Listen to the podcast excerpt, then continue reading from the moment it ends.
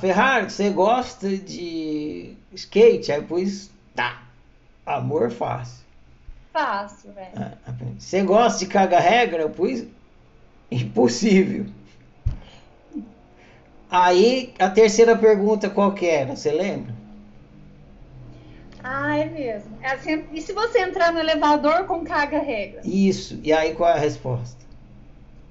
Difícil. É difícil. Agora, se eu sei que o cara caga regra e tô para entrar no elevador, eu deixo ele entrar e vou de escada. Aham, Entendeu? aham. Eu não vou. eu não. Eu não vou me obrigar a ficar convivendo com o amor impossível, se eu não precisar. Eu posso subir de escada, vai você no elevador, eu vou de escada. Agora, se eu tô lá dentro, o cara tá lá dentro, não dá para sair do elevador, ou seja, não dá para você sair da convivência. Aí só te resta uma opção, ou você pratica o amor impossível, ou você tá fudido. Então você não precisa se obrigar a praticar o amor difícil quando você tem a opção de ir pro fácil.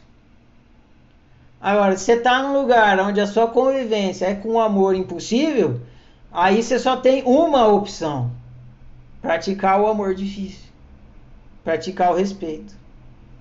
Eu saio de uma pessoa que pra mim é um amor difícil. Amor difícil isso. não é uma coisa que você sente, amor difícil é uma prática. Quando você não tem empatia com a pessoa, é porque para você ela é amor impossível.